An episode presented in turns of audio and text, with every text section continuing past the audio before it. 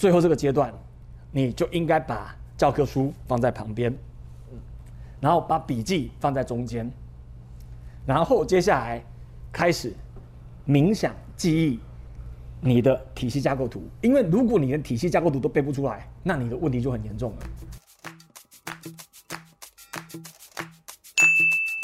OK，那这个其实是每年到了这个时间点哦，但这个时间点其实在五月的时候，他们已经有经历过一次了啦。嗯，那今年比较特别，国家考试延期。对，哎，因为你看我们大家都戴口罩，就知道疫情的关系。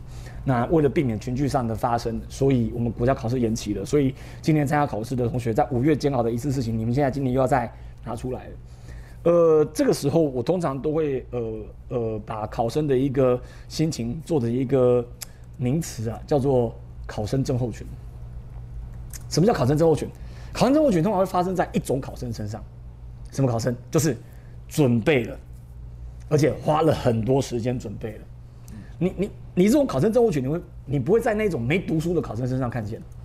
为什么？因为他就没读书啊，他根本不介意。不介意，不介意。那走到考场去里面有没有？他看到五十题的考呃二十五题的选择题，他会写五题就好开心了。哦，我会写五题耶！我没念书啊，会五题就觉得很简单。嗯。可是有准备的考生已经到考场里面去，有没有二十五题错两题？因为完蛋的今年考不上了，有没有？这就是有准备跟没有准备的考生。那通常有准备的考生，他会有一种东西叫做考生症候群。这种考生症候群是什么？他会害怕，他会觉得什么都会考，他会觉得什么都想念，他觉得哦怎么办？我念了前面忘了后面，念了后面忘了前面，念到中间前后两边都忘了，这就是典型的考生症候群。面对这种状态，你怎么办？我给你一个反应，记住一个概念：国家考试你不是来考榜首的，你不可能每一科都拿一百啊！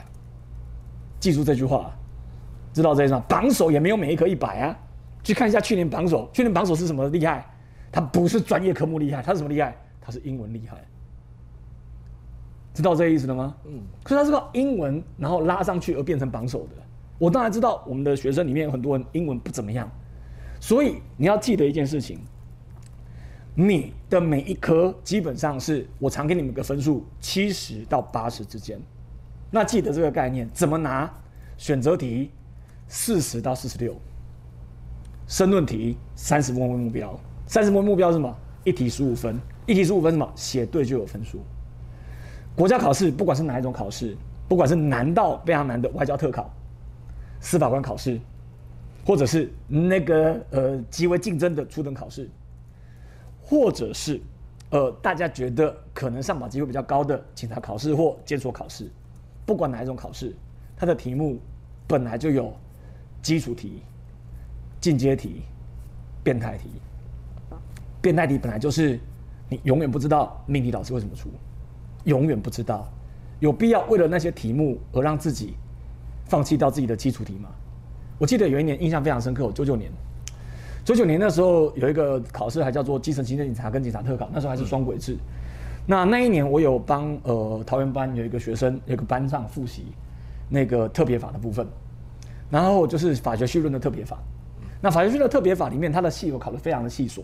那我就跟他们说，有些时候特别法如果全部你都要背，基本上很难，可能很可能很很难，有可能把它全部都背出来，因为光一个公司法就三四百条。你有可能就这样读它吗？不可能。所以我跟他讲说，念最重要的就好了。记住这句话，念最重要的就好了。结果你知道吗？当年一到九题全部特别法，这是非常少的出题方式。因为特别法通常都出在题目的中间或题目的后面。前面的一到十题都是给学生建立信心的，会比较基础的提醒，让学生有信心往下写。嗯。结果那一年很变态的，一到九题全部都出特别法，而且是很难、很变态的特别法。但是很难很变态特别法里面九题里面有七题就是我讲的，他一定会考的题型类型。有一个学生看完那七题之后，他感动的要命，他错就错那两题，结果他把这些题目写完之后，后续因为他心那个心情放松之后，后续的选择题在讲很容易。当年他的呃法学绪论如果没有记错的话，就拿到八十六八十八，算是非常高的分数。那原本法学绪论准备很好的人，因为特别法念偏了，念差了。觉得什么都会要念的，就该念的都没有念到的时候，考出来反而落榜了。我那个学生今年都要升巡佐了，对啊，所以我就跟你们说，考试到这个阶段，就念该念的，念基本的。老师，那怎么去做？来，你们上过我的课，就应该知道，我上课喜欢很写很多的体系表、架构图。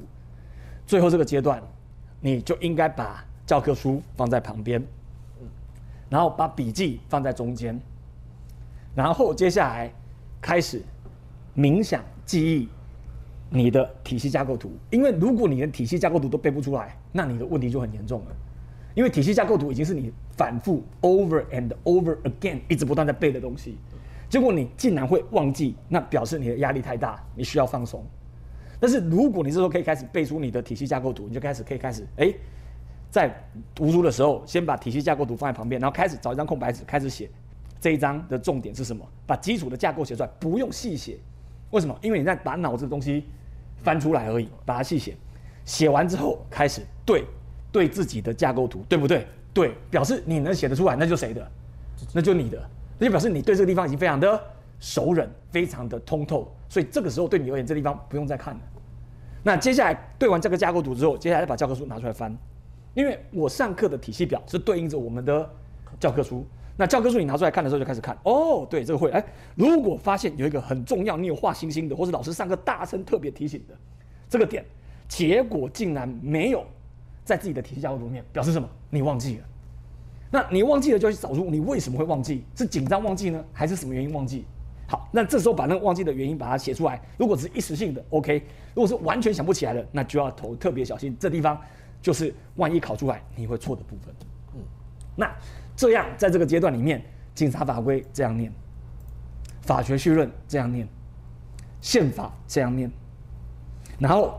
犯罪学，然后那个呃那个那个那个国文各方面每一科都这样去阅读，你把最基础的都巩固了，每一天你都让你的脑袋不断的去运用这些基本的知识，然后看到题目，去注在阅读题目的时候，不要去猜想你会看到别人看不到的东西，不可能，大家的聪明才智差不多，所以不要去想说有些什么题目是只有你懂别人不懂，这一定有陷阱，没有。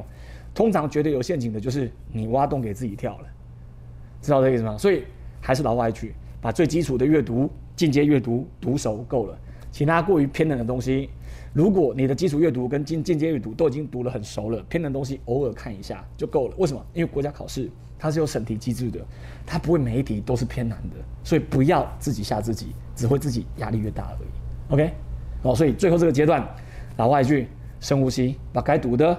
熟读，我上课讲过的，好好看。我出过的变态题，会真的就已经很足够了。OK。